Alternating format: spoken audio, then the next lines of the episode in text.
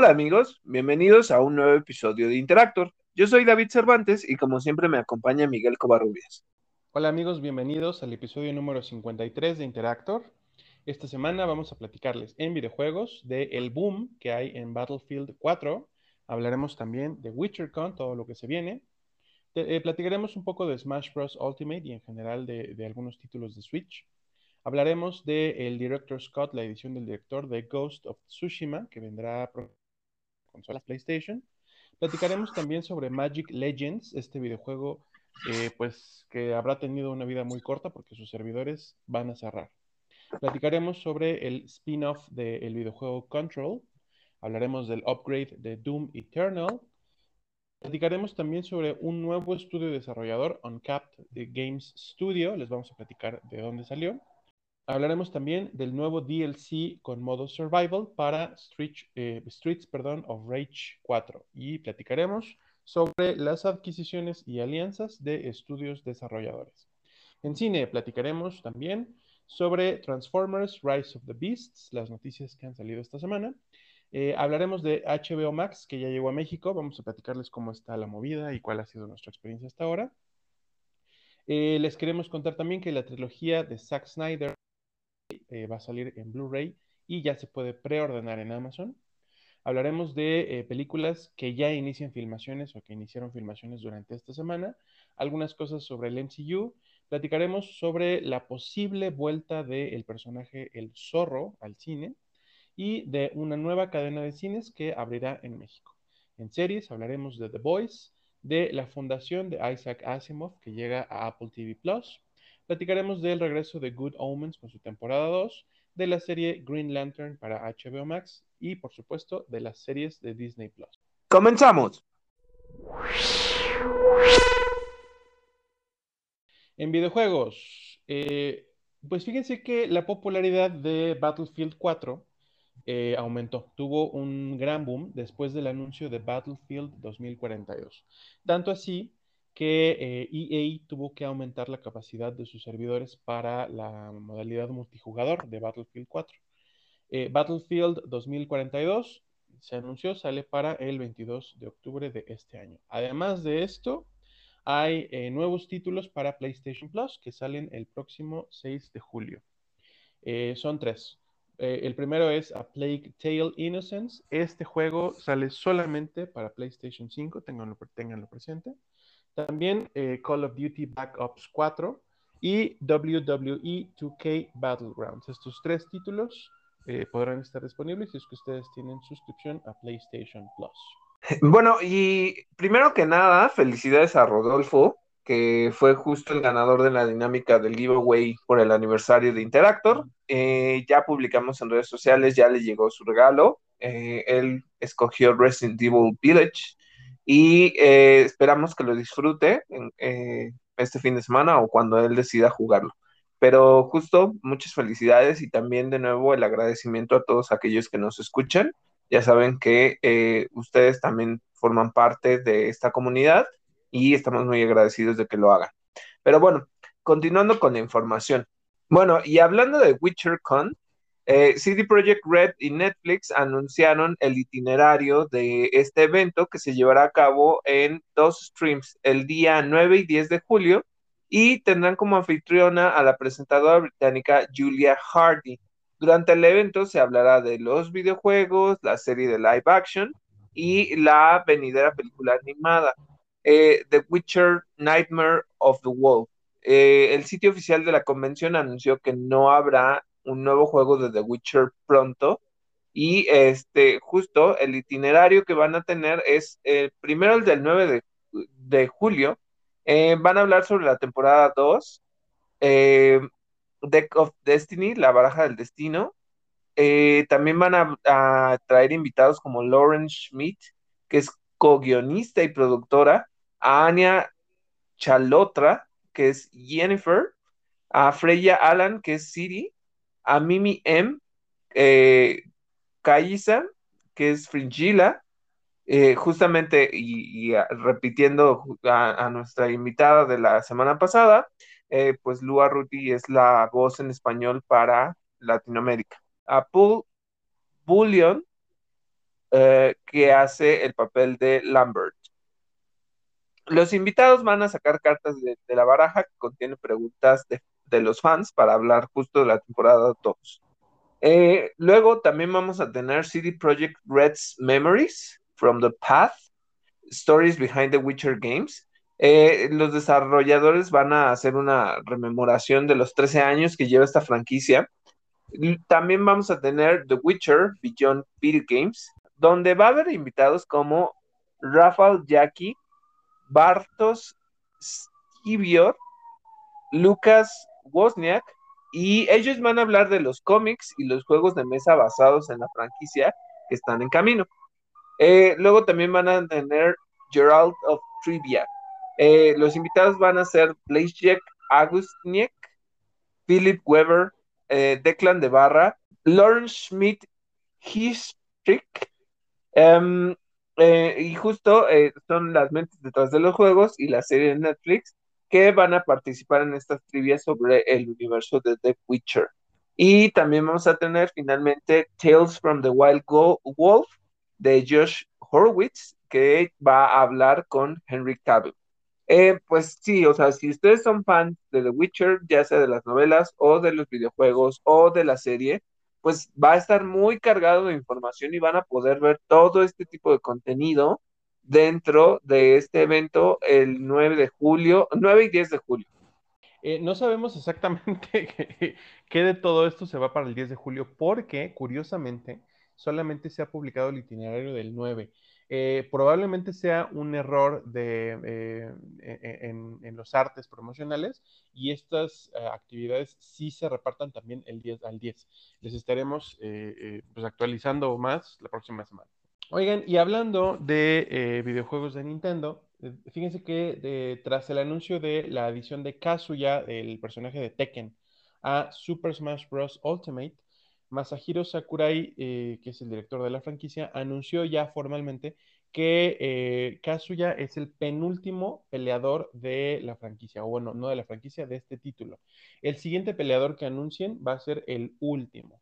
De acuerdo esto con un video que publicó directamente en YouTube, Sakurai eh, aseguró perdón, que el siguiente DLC sale este mismo año, va a formar parte de Fighters Pass Volumen 2 y eh, será también el personaje jugable, el personaje jugable número 82 del juego. El 81 hasta ahorita es Kazuya. Así que si les gusta Smash, si eh, son del modo, del modo competitivo o si les gusta la edición de personajes, el que venga será el último. Apuestas, apuestas.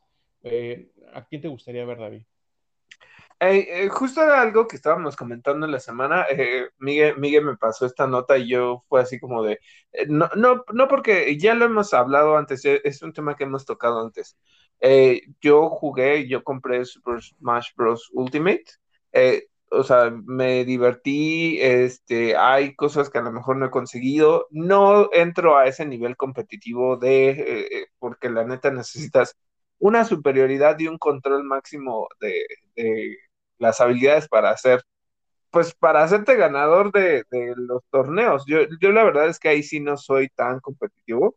Eh, me gusta disfrutar los juegos, pero tampoco me gusta ay, no sé, o sea, siento que, necesitaría yo pasar demasiado tiempo entendiendo todos los controles, acordándome de todo, o sea, no sé, creo que tiene su mérito el, hecho de, de, todos estos jugadores que tienen ese logro, ¿no?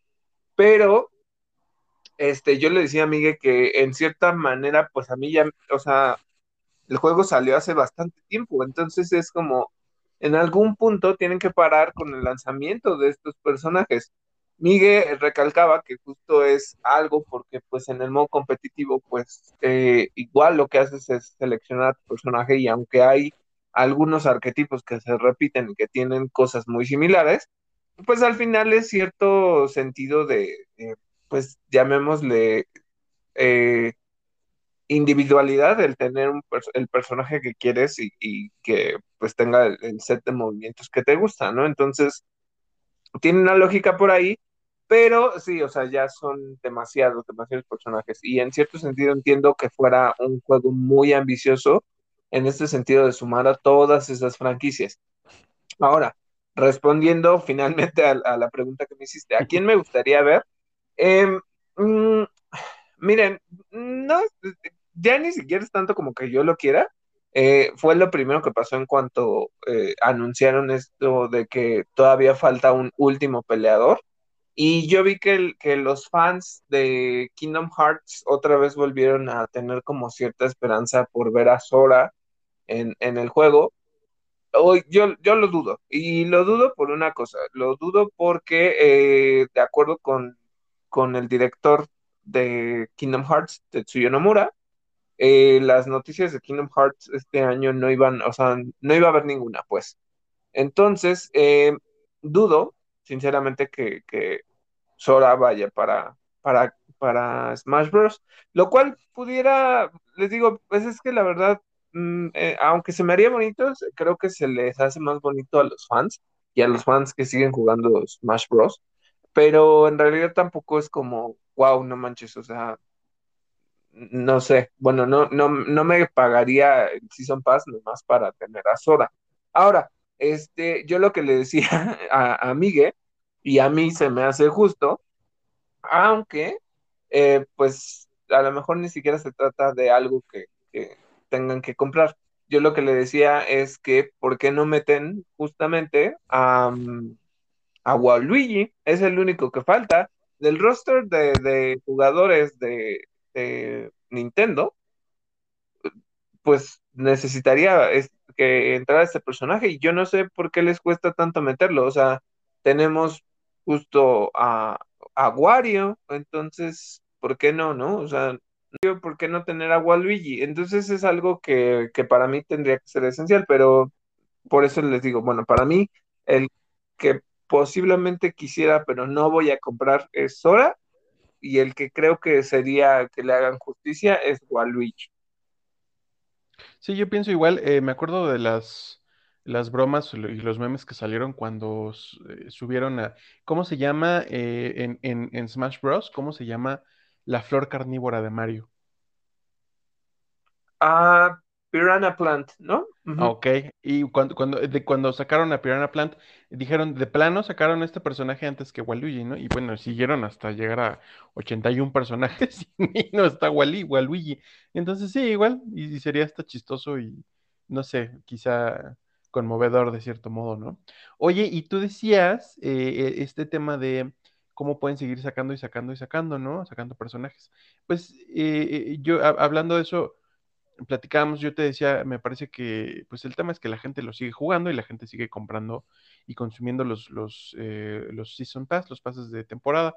Me remite a algo que recientemente dijo Todd Howard, que es un productor ejecutivo de Bethesda, porque, eh, bueno, la noticia que está, que está relacionada es que eh, salen dos nuevos skins eh, para el Mi Fighter justamente en Super Smash Bros. Ultimate.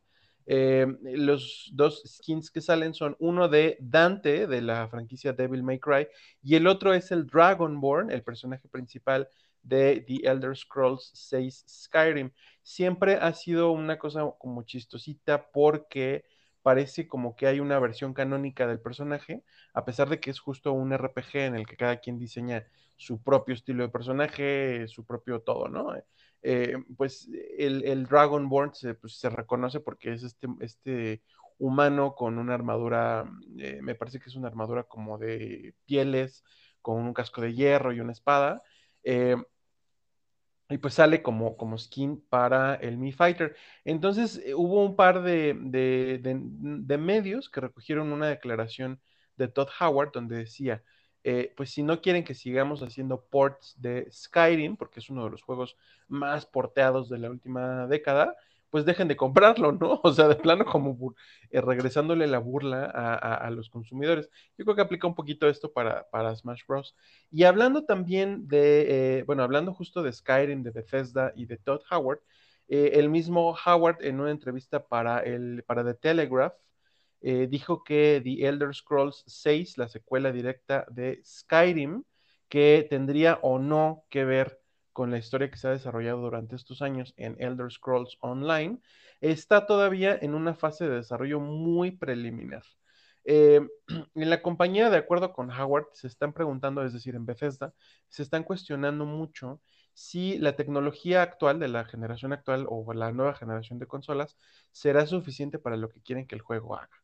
Eh, están en una postura, y esta postura no es nueva, ya lo habían dicho anteriormente, es una postura que me parece como muy arrogante, honestamente, eh, porque, mira, eh, presentaron, ¿te acuerdas?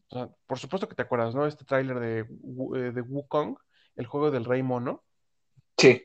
Lo hemos comentado varias veces, ¿no? Es espectacular. Tan, tan, tan espectacular que yo puedo entender perfectamente que se vayan a tomar su tiempo. Pero Elder Scrolls 6 no es ni un boceto. O sea, no hay absolutamente nada de Elder Scrolls 6 como para que salgan y digan, es que la tecnología que existe no basta para el juego que queremos hacer. Güey, ni siquiera tienes algo hecho, ¿no? O sea, eh, eh, me parece que sí se la, Bethesda ha cometido el error de, eh, pues ya, ya hasta se convirtió como en, entre los fans de Elder Scrolls, pues se convirtió como en un meme también esto, porque sabemos que Skyrim salió en 2011 y que podemos esperar Elder Scrolls 6 hasta, hasta para 2030 fácilmente, ¿no? y, y, pues bueno, es una postura que honestamente me parece, como te decía, ¿no? Arrogante y me parece que solamente están como dando patadas pues un poco de ahogado esto de parte de Todd Howard. No lo sé. ¿Qué opinas tú, David? mira, este, la verdad es que, o sea, se entiende como dices, ¿no? O sea, en algún punto sí, ok, si, sí, si básicamente no has hecho nada del juego. Y entiendo que la gente ya lo está esperando, porque desde hace, creo que fue hace dos, E3, creo, posiblemente, que, que ya estaba, o sea, ya hicieron un teaser, entonces es como, em, pues la verdad, o, neta, no prometan, porque la gente se va, se va a emocionar, eh, o, de plano, este, pónganse las pilas y hagan ya el juego, porque, o sea, no, no lo puedes agarrar como que hay la tecnología, o sea, tienes nuevas consolas, ¿no? O sea, neta, neta. Son potentes. Exacto, entonces neta no pueden hacer algo nuevo, o sea, mira, Em, yo entiendo que a lo mejor ahorita se estén enfocando, no sé, con Starfield, ¿no? O sea, Starfield supuestamente sale el próximo año, es de Bethesda. Ok, entonces enfóquense en sacar Starfield, pero no estén prometiendo otras cosas, ¿no? O, no, ¿sabes? Como que no le eches a la herida de algo que no vas a sacar y que, o sea, ¿para qué te inventas un pretexto de que no hay el, pues, el hardware o el software necesario para hacerlo? No, o sea, ya, ya traigando. Otra cosa, y, aquí puedo hacer como una eh, equiparación, porque justamente, ¿qué es lo que está pasando ahorita con eh, Grand Theft Auto 6, ¿no? O sea, justamente toda la gente lo está esperando. ¿Cuánto port no sale? O sea, ya va a llegar el, el de PlayStation 5 y el de Xbox Series X y S. O sea, y es otro juego que les digo, venimos cargando, o sea, y, no lo digo en mal plan, o sea, de verdad no lo digo en mal plan, pero lo venimos cargando desde el PlayStation 3. Entonces, si la vida del, del, del PlayStation 4 fue como de 7, 8 años, imagínense que, que Grand Theft Auto 5 lleva más de 8 años este, de vida, ¿no? Entonces, mm, es otro de esos juegos que la gente está esperando y aún así, yo lo que reconozco es que por lo menos Rockstar no ha dicho absolutamente nada y prefiere quedarse callado y hasta que saque el juego cuando lo saque, para que la gente no se, o sea, la gente ya está vuelta loca, ¿no? Porque lo quiere, pero por lo menos no, no los traicionas, no les mientes, no les dices que ya lo vas a hacer, pero y luego resulta que no lo vamos a hacer, o sea, y como dices, se me hace arrogante el, el decir, ay, no mames, o sea, nuestro juego es tanto que, o sea, no hay forma de que lo hagamos ahorita, ¿no? O sea, no, no chinguen, ¿no? O sea, ahí sí tienen que, o sea, por eso te digo, e, está bien ser honesto. No lo podemos sacar, ok, y ahí lo dejamos. Y, y ya, o sea, no tienes a la gente esperando por algo que, que quién sabe cuándo va a llegar, porque ahorita que tú dijiste, a lo mejor llega en 2030. Lo peor es que es tan triste que los fans se tienen que esperar tanto. Ok, te tienen que esperar tanto, pero por lo menos no alimentes ese, ese sueño de que a lo mejor llega antes, ¿no? Y, y, lo entiendo. Así es, estoy completamente en eso. Eh, y, y, dos cosas. Yo creo, supo, supongo que Bethesda se ha escudado un poco en el hecho de que pues Cinemax sacó hace años Elder Scrolls, Elder Scrolls Online, que pues sí se puede considerar un juego como intermedio, aunque no va en secuencia. Eh, pero pues ya son 10 años desde el último título seriado, ¿no? Entonces, bueno, quizá, quizá eso no les importe tanto, quizá no sea una de sus prioridades, pero para el tema de no tener la tecnología, güey, ya son parte de, eh, de Xbox, de la familia de Microsoft. O sea, por supuesto que pueden desarrollar la tecnología que necesiten, ¿no? Y además, sin necesidad de, esperar una siguiente generación de consolas, eso es una tontería. Eh, y bueno, en otras noticias rápidamente les cuento que eh, esto es algo también que le concierne a Nintendo. Blizzard anunció recientemente que Overwatch 2 sí va a llegar a Nintendo Switch, pero bajo ciertas condiciones. Y estas condiciones son básicamente eh, pues temas de desempeño gráfico. ¿Por qué? Pues porque el Nintendo Switch no tiene las mismas capacidades que las consolas de nueva generación. Básicamente es eso. Entonces, Overwatch 2 sí llega a Nintendo Switch, solamente no esperen que se vea igual pues que un PlayStation o un Xbox. Y, sabes, para mí eso es normal, ¿no? O sea, normal, o sea, al contrario, qué bueno que están considerando consolas que a lo mejor no tienen esas capacidades gráficas, pero eh, pues que sigan incluyendo a la gente, ¿no? Y, y, a mí lo que me agrada es que justo hagan este sentido de crossplay y cross consola, a través de estos juegos. Entonces, eh, recordemos, por ejemplo, Fortnite, pues es cross consola, crossplay. Y este, pues la verdad es que eh, lo juegues desde tu Switch con, con, capacidades gráficas menores, o lo juegues en un PlayStation 5 o en un Xbox Series XS, pues, o sea, de todos modos sigues divirtiéndote, ¿no? Y entonces en este caso, pues ahora le toca a Overwatch 2, o sea, que, que recordemos que todavía está en desarrollo, todavía no sale, pero el hecho de que estén comprometidos a sacarlo en Nintendo, se me hace, bueno, hay una referencia, porque justo con Doom Eternal, Doom Eternal, eh, pues sí salió para, para Xbox, para PlayStation y también salió para, para Nintendo Switch corre a diferentes este, capacidades, ¿no? Completamente distintas, o sea, no, no ven lo mismo que si lo juegan en Play o que si lo juegan en Nintendo, pero el juego corre bien. Entonces, por eso les digo, no es tanto como, a mí no se me hace malo, se me hace como algo consciente. Y también, pues digo, Nintendo no sacó, o sea, no anunció nada del, del, Switch Pro, entonces hasta que lo haga, pues digamos, o sea, es que, ¿sabes? Tampoco lo veo como que los jugadores de Nintendo se conformen con, o sea, al contrario, ellos disfrutan a su manera y es, si acaso, una de las debilidades que tiene Nintendo en ese sentido, las gráficas, ¿no? Pero hasta que le den una solución, pues entonces, eh, de todos modos, le siguen dando esa apertura a los jugadores y eso es lo que se le aplaude. Y ni creo que se la vayan a dar, ¿eh? Yo creo que van a seguir con el enfoque de crear juegos divertidos y experiencias y dejar como que, PlayStation y Xbox se peleen por ver, por ver quién tiene mejores gráficos. Y que las pues PCs los dejen en ridículo todos. sí, ¿eh? E, eso sí se reconoce. Este, o sea, una PC a nivel gráfico siempre, siempre, siempre, siempre va, a ganar. Pero pues sí, o sea, ahí como dices, es una pelea entre... O sea, es que no es que sean más grandes, ni sean mejores, ni nada, ¿no? O sea, son, son territorios en los que ellos están ahí debatiendo que sí esto, que sí lo otro, pero en realidad, pues cada quien sabe, ¿no? O sea, que sabe lo que elige, sabe lo que juega. Y ahora sí, pasando a una noticia que es directa de PlayStation.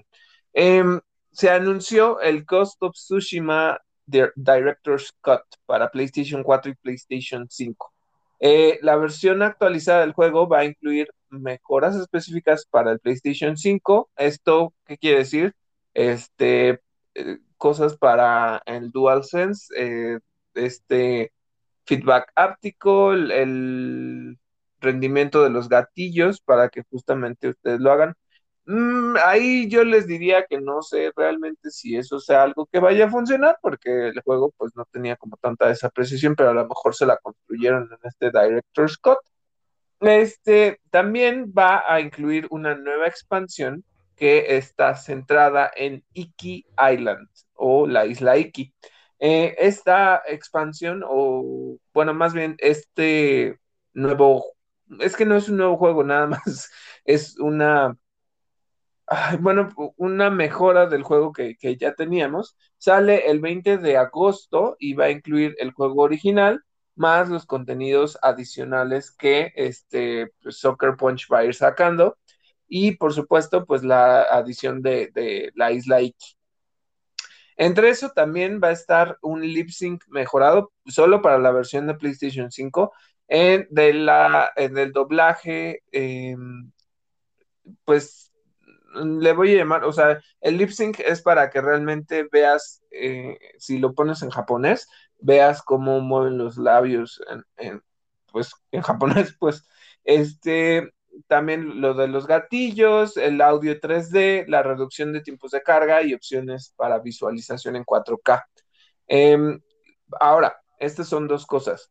Eh, va a haber dos, dos, versiones, ¿no? O sea, está la versión para PlayStation 4 que puede transferirse a PlayStation 5 y lo que pasa, y aquí es donde hoy yo entro en esos dilemas, los costos, los costos, yo no, yo no sé ay, se, se, me hace, ¿sabes qué? Se me hace como muy, como, en cierta manera medio robo, porque este upgrade va del de PlayStation 4 va a costar 20 dólares, o sea que váyanse este, guardando unos 400, 450.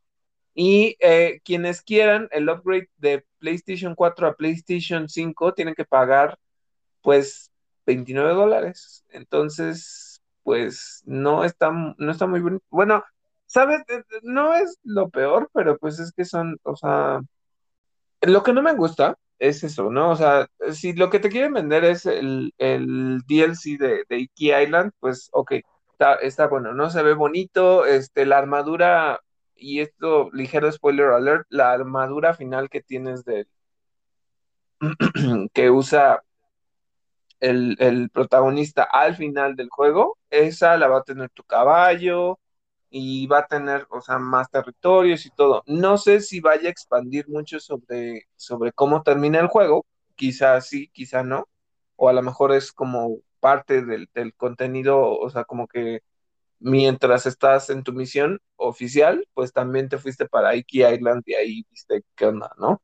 Eh, y por eso les decía, es que no, no me fascina este sentido de, porque no sé si Soccer Punch se está viendo muy eh, ambicioso en este sentido de, de, neta no, pues soltar el contenido y, ya, o sea, porque recordemos que hay otros juegos que lo han hecho, o sea, Assassin's Creed eh, Valhalla, o sea, básicamente regaló la versión para PlayStation 5, ¿no? O sea, ¿por qué tienes que hacer eso? Y no sé, o sea, es que eso es lo que a mí no me gusta, o sea, no, por el hecho de que me mejores cosas, no, no por eso quiero comprarme todo el juego otra vez, ¿sabes? O sea, eso es lo que no.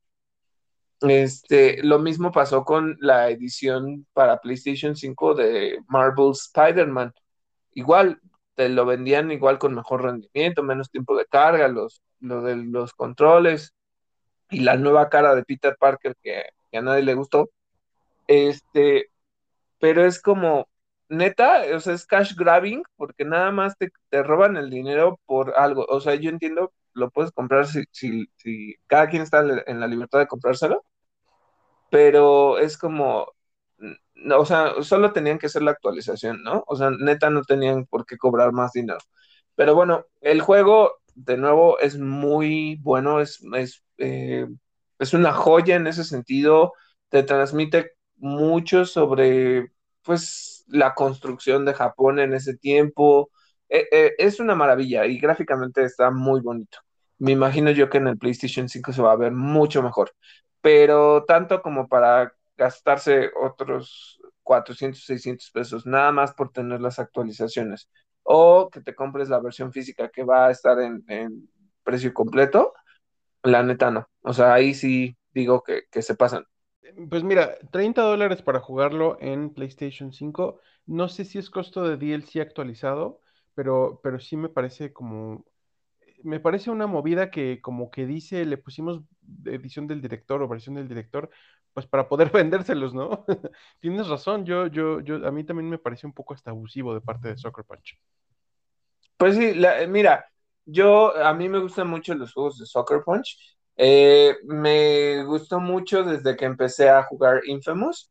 Eh, eh, y es un juego que la verdad les recomiendo y es uno de los primeros que salieron para PlayStation 4. Si ustedes juegan Infamous Second Son, es buenísimo. Y si compran la, versión, no sé si todavía está disponible, yo me, yo me la compré, pero este, si compran la versión de colección de Infamous 1 y 2, este, son juegos, uno que te tardas en completar, lo cual es buenísimo si, si les gusta, donde exploras muchos poderes y todo, o sea, pero están bien construidos estos juegos.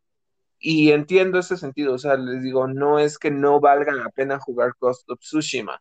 El problema es que te roben el dinero si ya la compraste. O sea, yo no pagaría, o sea, a mí me da igual si, si le mejoran el lip sync y todo esto, ¿no? O sea, no me construye más a la experiencia del juego. Tal vez pagar 400 pesos, que es como el mínimo de un DLC, pues está bien, ok, los pagas, ¿no? Pero el hecho de que la actualización para PlayStation 5 lo tengas que pagar, ahí sí es donde, donde le veo el, el, colmillo por parte de Soccer Punch. Hay otra cosa que les quiero decir, hablando de estos DLCs y de cosas que están como medio limitadas. Eh, hace dos, tres semanas salió el DLC de Em, Final Fantasy VII Remake o eh, Integrate, que es el DLC donde este, Yuffie es la protagonista, ¿no? Eh, recordemos que este DLC es únicamente para PlayStation 5, entonces no lo van a poder jugar en, Play 4 y ahí es otra de mis quejas. Y sí, perdónenme, estoy muy quejumbroso el día de hoy, pero este, pues no lo puedo jugar. O sea, por mucho que me lo quisiera comprar, no lo puedo jugar y yo ya quisiera volver al mundo de Final Fantasy VII Remake y no puedo. Y en este caso, pues eh, lo que sí pasa es que el director, bueno, no el director, porque eh, uno de los directores es Tetsuya Nomura, que les digo que viene de Kingdom Hearts, pero este no, fue uno de los codirectores que se llama Motomu Toriyama.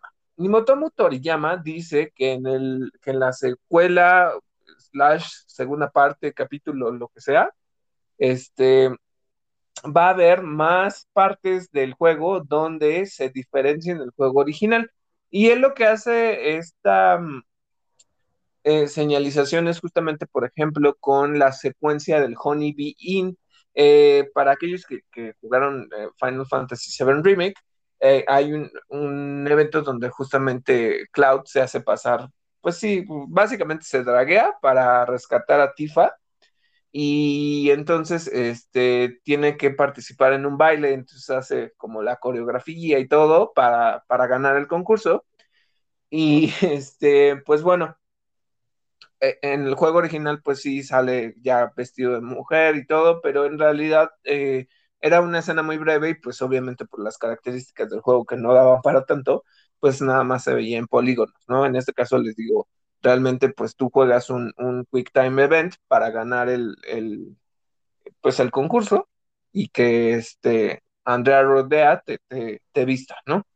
Entonces, eh, dice que va a haber más de este tipo de cosas, que esperen más de ese tipo de expansiones a la historia, que mejoren y que vayan más con la actualidad del juego.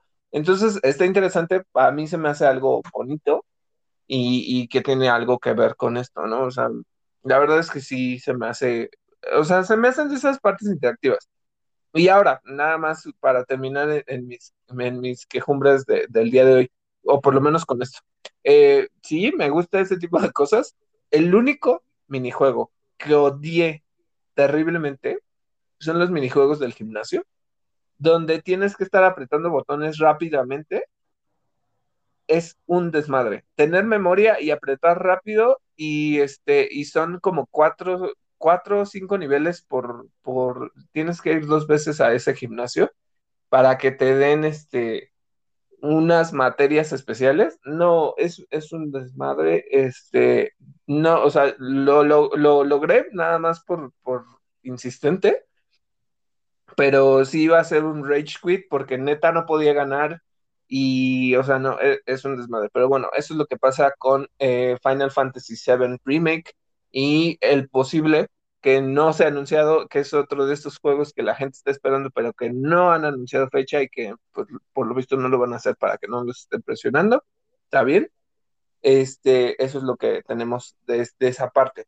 Ahora, yo les iba a contar dos noticias súper rápidas que están relacionadas. Y estas noticias tienen que ver con el mundo de las cartas y con el mundo de los videojuegos. Eh, bueno, para aquellos que son fans de Yu-Gi-Oh, eh, entre ellos yo me cuento, perdón, es, es, de esas cosas nerdas que todavía me gustan. Eh, pues justo, el primero es que eh, hace dos semanas, creo, si no me equivoco, salieron los decks. Si ustedes son muy fans de la serie original, salieron dos decks, eh, no son structured decks, son, son decks nada más, eh, pero son dos. Eh, se llaman Egyptian God Deck. Tienen a Slifer, el dragón celestial, y a Obelisco, el atormentador. Entonces, este, son dos decks que están armados específicamente para poder convocarlos y este, tienen varias cartas que, que son bastante valiosas. Entonces, si ustedes lo, lo, quieren, está disponible a través de Amazon. Y la verdad es que yo sí estoy medio tentado a comprármelos nada más porque, porque me gusta este Yu-Gi-Oh! Y porque siempre quise las cartas de los dioses egipcios. Eh, eh, o sea, por ejemplo, siempre quise las cartas de los dioses egipcios y de Yu-Gi-Oh! GX, que también me gustaba mucho. Siempre quise un deck así súper bien armado con los Elemental Heroes y con este, con los, ah, bueno, los que mezclaba con Nio, eh, con Nios. Entonces, este, pues siempre quise estos, entonces les digo, están disponibles. Lo que no sé es si en algún momento van a sacar uno de, eh, el dragón al lado de Ra, quién sabe, no lo sé, pero bueno, esa es la noticia de, de los decks de, Yu-Gi-Oh! por si todavía compran, juegan, coleccionan este, este tipo de cartas. Y la segunda noticia, y esto es pues sí un tanto extraño porque en tono con los temas de juegos de cartas coleccionables, pues hubo alguien que se vio muy listo. En Estados Unidos, un chico de 16 años llamado Max se amasó una cifra de 2 millones de dólares justo revendiendo tarjetas de Pokémon y PlayStation 5. Eh, bueno, además de que juntó toda esta cantidad, lo que eh, nos hace referencia es justo a lo que estábamos hablando en un capítulo anterior, eh, esa parte de que por un hecho de violencia, pues tiendas como Walmart y Target dejaron de vender las tarjetas de Pokémon porque dijeron que pues incitaba a la violencia, ¿no? Que justo eso ya lo discutimos y, y no es el punto, pero eh, lo que sí hablábamos era que esto pudiera abrir la puerta a que los revendedores abusaran al hecho de comprar en línea, ¿no? Y saturar las tiendas y no dejar que nadie más lo comprara. Pues bueno, este es el caso porque justamente este chico, pues ya lo logró, logró hacerse de 2 millones revendiéndole a la gente, pues justamente por darlo a un mayor precio. Entonces, Ah, obviamente no es nada que aplaudir, pero este, pues se puede hacerlo, ¿no? Entonces, eh, creo que falta ahí un poco de regulación y entender realmente cómo puedes, este, atender a que, que no le hagas eso a, los compradores, ¿no? Porque justamente está muy grave que, que en cuanto los habrá vendido para hacerse de dos millones, está bastante fuerte, pero está relacionado justamente con estas dos cosas, tanto los juegos de cartas como las consolas. Guárales. Quisiera decir que es mi ídolo, pero la verdad no. Oigan, y hablando de eh, juegos de cartas, si a ustedes les gusta Magic the Gathering, pues quizás sepan que eh, había salido un videojuego titulado Magic Legends. Bueno, este, este videojuego em, eh, lo desarrolló Cryptic Studios, estuvo primero en desarrollo, salió, la fase alfa, y luego salió una beta cerrada en la que pues, muchos, muchos jugadores podían participar. Pues resulta que el próximo 31 de octubre van a cerrar definitivamente los servidores de este juego. Magic Legends se va al carajo.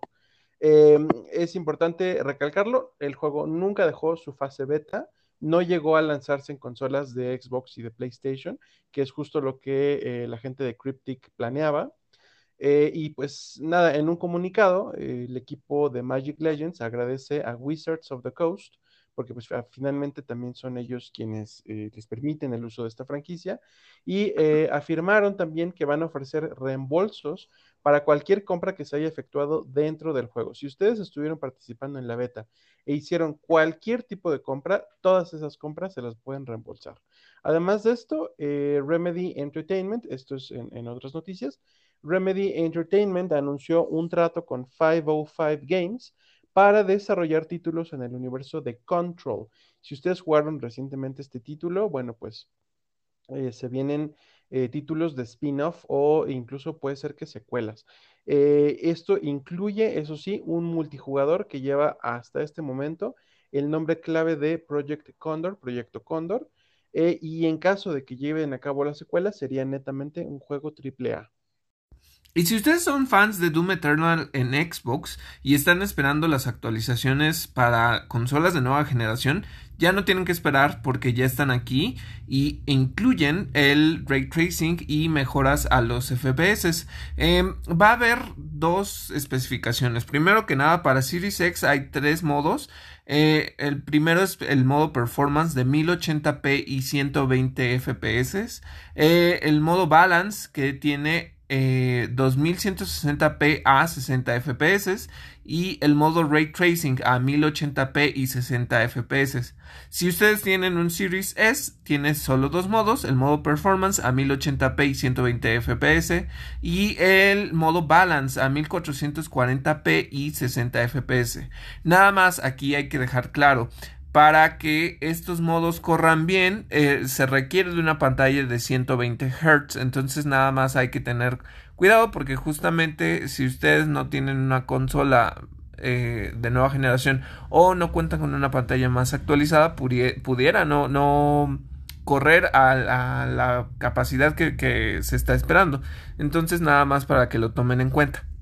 Pero si ustedes ya tienen una, una televisión más reciente y también tienen las consolas de nueva generación, pues va a correr súper rápido y también se va a ver muy bien y entonces toda esta parte de, las texturas se, va, se van a ver de lujo. Entonces, nada más para que sepan, si ustedes son fans de Doom Eternal, pues ya tiene esta actualización para consolas de nueva generación. Y además, si ustedes jugaron Streets of Rage 4, va a llegar un nuevo DLC el 15 de julio que se va a llamar Mr. X Nightmare. Va a tener un, survival mode que incluirá a Estel Aguirre, a Max Thunder y Shiva como personajes jugables. Y este juego va a estar disponible para Switch, PlayStation 4, Xbox One y PC. Pasando a noticias de otras compañías, BioWare anunció recientemente una nueva expansión para Star Wars The Old Republic. El título de esta nueva expansión es Legacy of the Sith. Lo que marca esta adición es el décimo aniversario del juego, salió pues ya hace, sus años, en el mismo año que Skyrim, hablando y que hablábamos hace rato de él, y eh, se, se, va a centrar de nuevo, eso sí, alrededor de la figura de Darth Malgus. Creo que ya se le hicieron un poco larga con esto, no sé si sea eh, precisamente una queja para quienes todavía juegan eh, The Old Republic, pero bueno, es un nuevo DLC eh, centrado mucho en los Sith y en la facción de Darth Malgus. Este juego es también importante decirlo, se quedó en PC. Es un, un, MMO que pues nunca se esforzaron por pasar a consolas. Se saltaron toda la generación anterior y pues ni, parece que vayan a tener alguna intención de meterlo en la nueva generación de consolas. Oigan, y hace rato hablábamos un poco de, eh, Blizzard cuando estábamos hablando de Overwatch. Bueno, eh, pues resulta que hay una nueva desarrolladora en el mundo de los videojuegos. El nombre de la desarrolladora es Uncapped Games Studio. Está formada, les mencionaba a eh, Overwatch, porque los quienes la forman son exintegrantes de Blizzard. Este grupo está liderado por David Kim y Jason Hughes, ellos recientemente participaron en el desarrollo de Diablo 4. OnCap Games, esta nueva empresa, va a trabajar en asociación con la multinacional tecnológica Tencent, que es de China, para desarrollar nuevos títulos de estrategia en tiempo real, justo como, eh, por ejemplo, StarCraft. Hablando de las opciones de compañías que están bastante fuertes, esta semana la verdad es que se anunciaron muchas, muchas, muchas por parte, por parte específicamente de PlayStation. Eh, primero voy a hablar de qué es lo que pasó de, otro tema, ¿no? En una entrevista que eh, ofreció el medio eh, británico GQ, Herman Holst, que es el director de PlayStation Studios, dijo que Sony no está en una carrera armamentista con otras compañías, como Microsoft, obviamente. De acuerdo con Holst, es, en Sony son muy selectivos con las desarrolladoras que incorporan a la familia y habló al respecto de la compra de Housemark. Esta es una noticia que eh, les digo que, trascendió en la semana, que son los creadores de Returnal.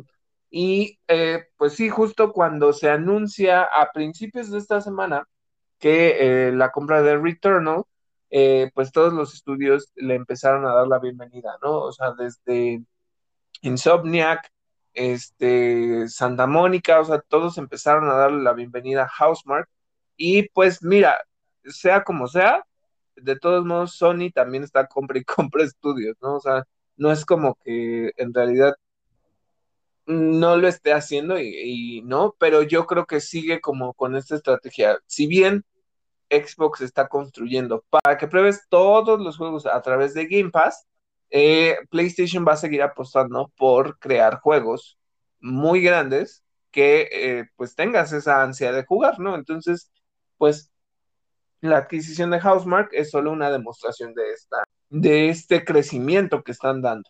También hay otro, ¿no? Este, justamente en días pasados hubo un tweet de PlayStation Japón que parecía anunciar la adquisición de Bluepoint Games.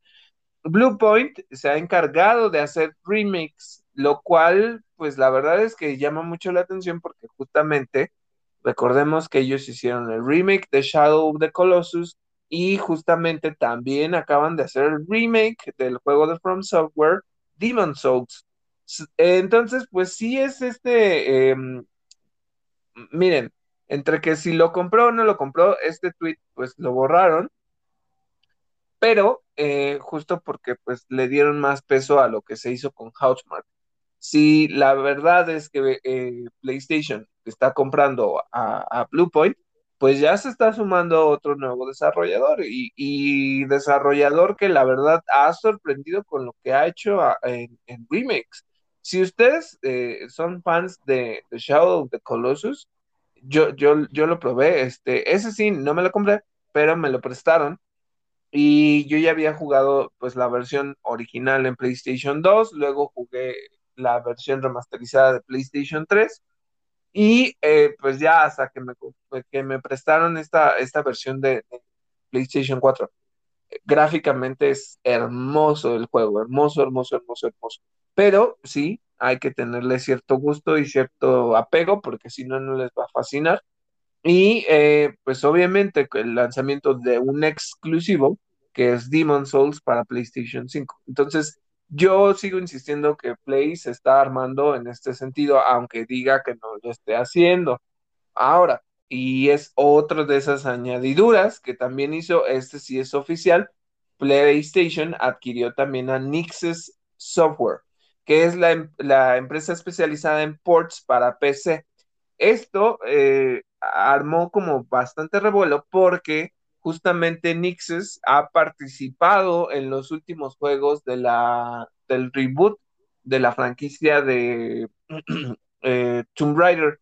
Entonces, eh, lo que se está diciendo es que a lo mejor con esto, eh, justo porque ellos se especializan en, en hacer los ports para PC, esto quiere decir que van a llevar nuevos títulos de los que ya eran exclusivos en PlayStation al, a la PC lo cual pues se me hace bueno, eh, era algo que pues ya habíamos hablado, ¿no? O sea, que en realidad PlayStation no, no es como que le pierda al hecho de, permitir que, haya más jugadores en, PC. A mí se me hace bueno.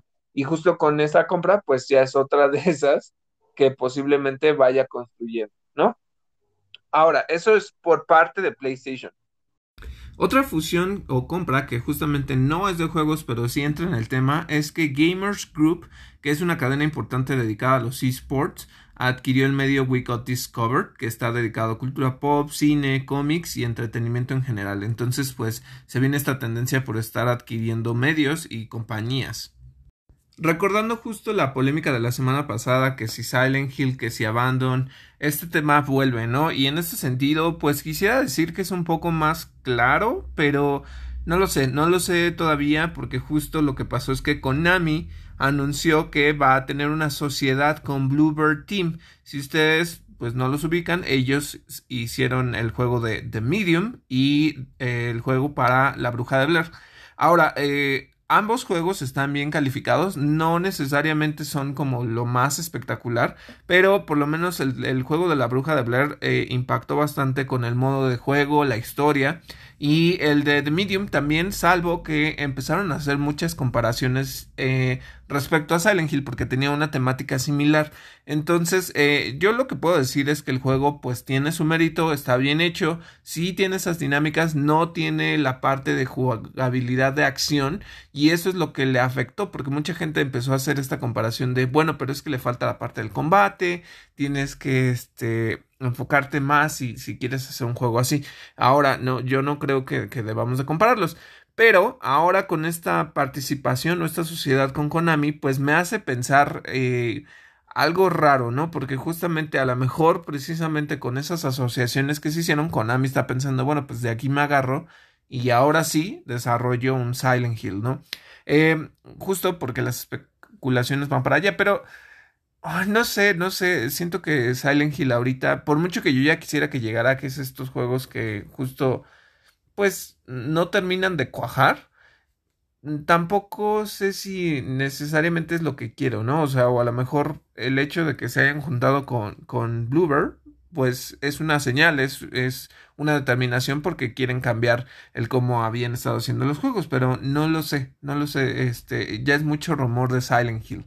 Pues estas noticias de estos rumores del Silent Hill eh, me recuerdan al tema de Mephisto en, sí parece eso, ¿verdad? Parece que Silent Hill es el nuevo Mephisto y que todo el mundo lo ve y que cualquier anuncio parece que es el nuevo Silent Hill.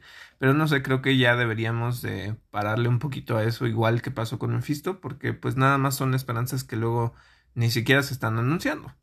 Eh, oye, y estuvimos hablando, ya para entrar a, noticias de cine, tú y yo estuvimos platicando un poco sobre Transformers la semana pasada. Eh, y hay, hay, anuncios nuevos para la película siguiente. ¿Qué, qué, qué onda con esta película? un poco o un mucho, porque nos detuvimos hablando mucho de los juguetes y toda la historia de, Beast Wars. Bueno, eh, Collider, el medio, reportó que Ron Perlman, que justo ha hecho a, Hellboy, y el almirante en Monster Hunter, por cierto, no ven esa película, este, se une al cast de, pues bueno, o sea, soy sincero, no, se los dije cuando hicimos la reseña. La pueden ver, no creo que les fascine, y menos si son super fans de Monster Hunter. Está palomera, pero en algún punto está aburrida. Eh, pero bueno, eh, justamente Ron Perlman lo que va a hacer es que él va a ser eh, parte del cast de Transformers Rise of the Beast en el papel de Optimus Primal. Ya les habíamos dicho que Optimus Primal es este, pues como una descendencia de, pues de Optimus.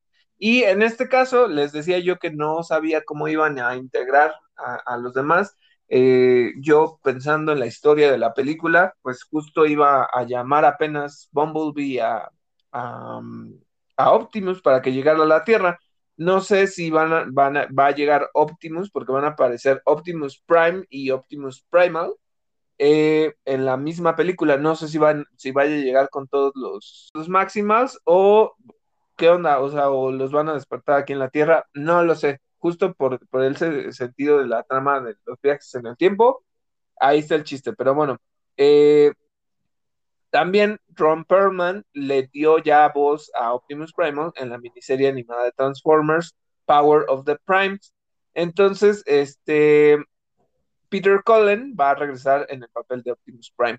Entonces va a haber, pues, justo estas dos apariciones de Optimus para que no se les haga raro yo, yo creo que va a ser un liazo completo, ¿eh? O sea, para que neta alguien que no, ese es el tipo de cosas que a mí no me gusta de algunas franquicias de, de, pues, de, de, anime en este caso, sí es, un anime, o de cómics, porque también tiene cómics, que ya se vuelve tan complicado entenderlo que neta, si no eres fan, si no has seguido las películas, se hace un rompecabezas que neta no puedes descifrar.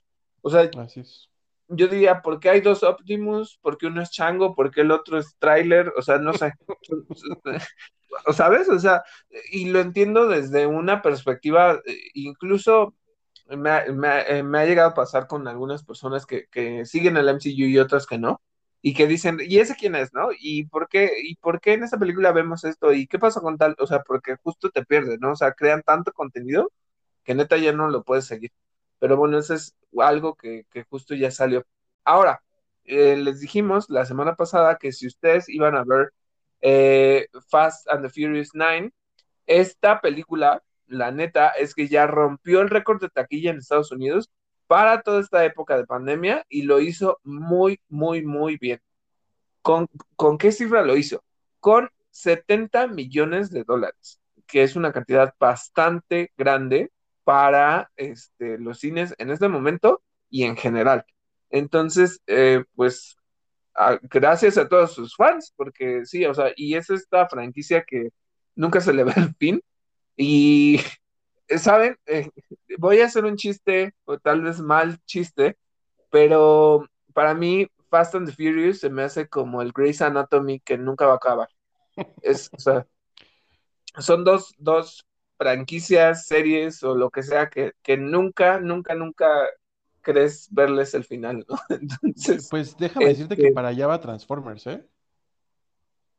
Pero esta ya es, o sea, la de Transformers, eh, Rise of the Beast, es como secuela del soft reboot que inició con Bumblebee.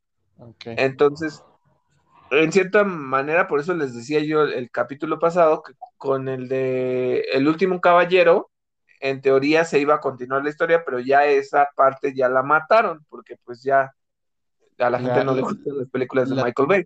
Esas, las de Michael Bay, exactamente. Pero estas son otras, por eso te digo que ahí ya es como que ahí ya hicieron un punto y coma, vamos al siguiente. Y en este caso, Fast and the Furious ya anunció que ya están haciendo, que, en algún punto ya van a hacer la secuela de Fast 10. Entonces, este, por eso les digo que es el Grey's Anatomy de las películas. Oigan, y eh, ya llegó HBO Max a México, a Latinoamérica, pero les hablamos nosotros desde México. Eh, ya, lo, ya lo empezamos a probar. Miren, em, una de las cosas eh, que tiene a su favor es que hay muchas promociones. La, que, la que me consta que funciona perfectamente bien es la de Telmex. Si ustedes son clientes de Infinitum, eh, les pueden estar ofreciendo HBO Max durante el resto de este año. Eh, eh, la plataforma está, pues, miren, está sencilla de utilizar, tiene una interfaz igual muy sencilla, como que se han ido por la sencillez.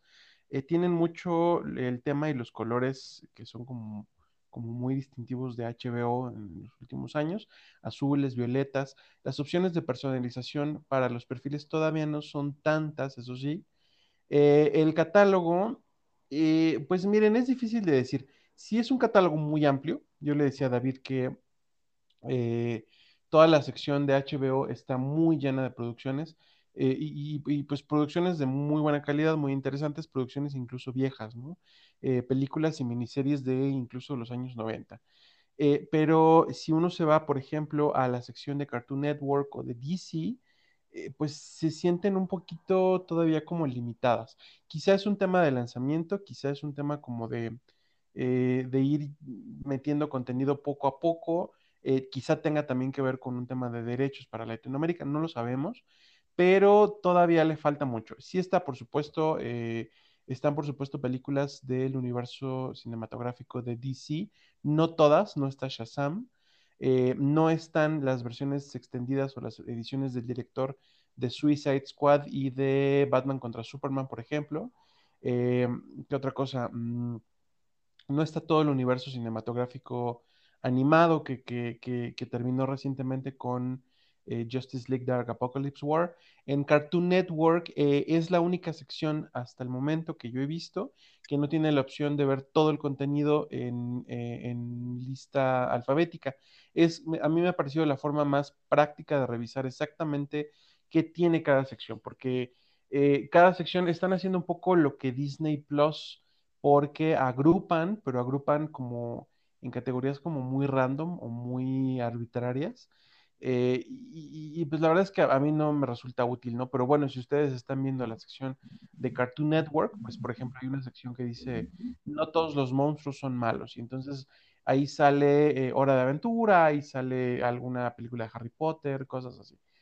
¿Qué otra cosa? Em, la, aplicación o, la, sí, bueno, la aplicación eh, de, streaming de HBO Max está disponible en este momento para eh, dispositivos web, por supuesto, para dispositivos iOS, para Android y eh, para Smart TVs. Tienen una lista de dispositivos compatibles entre los que no figuran, eso sí, todavía los, eh, las consolas ni de PlayStation 4 ni de PlayStation 5. Sin embargo, en el pasado yo recuerdo haberle comentado a David que yo quería ver HBO Max, eh, no HBO Max, no HBO Go en eh, un PlayStation 4 y pues nunca pude. Entonces me pregunto si verdaderamente no irán a salir.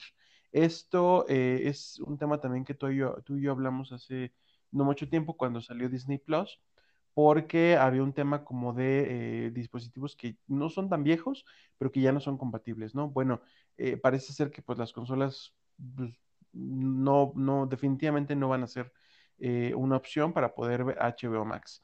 ¿Qué otra cosa les cuento de la llegada de esto? Bueno, hay, les recordamos, dos planes básicos. un plan móvil que cuesta 49 pesos al mes eh, por el momento. Eh, es un plan, como lo dice, que, solamente puedes usar en smartphones y también en tabletas, en el que puedes eh, hacer visualización en un dispositivo a la vez. el contenido está en definición estándar y te permite hacer descargas de los títulos de los títulos que tú quieras ver mientras no tengas conexión. Y también está el paquete o el plan estándar que cuesta 74.50 al mes. Esto también es precio de promoción. Estos son precios, me parece también eh, que están eh, en modalidad anual. Eso tienen que verificarlo, aunque quizá puedan acceder, les digo, a estas eh, promociones que están ofreciendo, no solamente Telmex, pero pues es una de ellas, ¿no? ¿Qué permite el paquete estándar? Pues que puedas ver HBO Max en todas tus pantallas esto está un poquito truculento porque son tres dispositivos a la vez. Solamente tiene, te permite visualización eh, en tres o a tres personas al mismo tiempo. Sin embargo, en la parte de todas las pantallas, pues se va a referir más bien como a que es compatible con una gran variedad de Smart TVs actualizadas. Eh, te permite también eh, descargar o visualizar contenido en alta definición, incluso en 4K.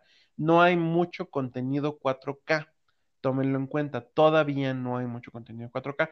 Eh, ¿Qué otra cosa? Te permite igual lo mismo, descargar los títulos para verlos donde sea sin conexión y permite la configuración de hasta cinco perfiles para toda la familia.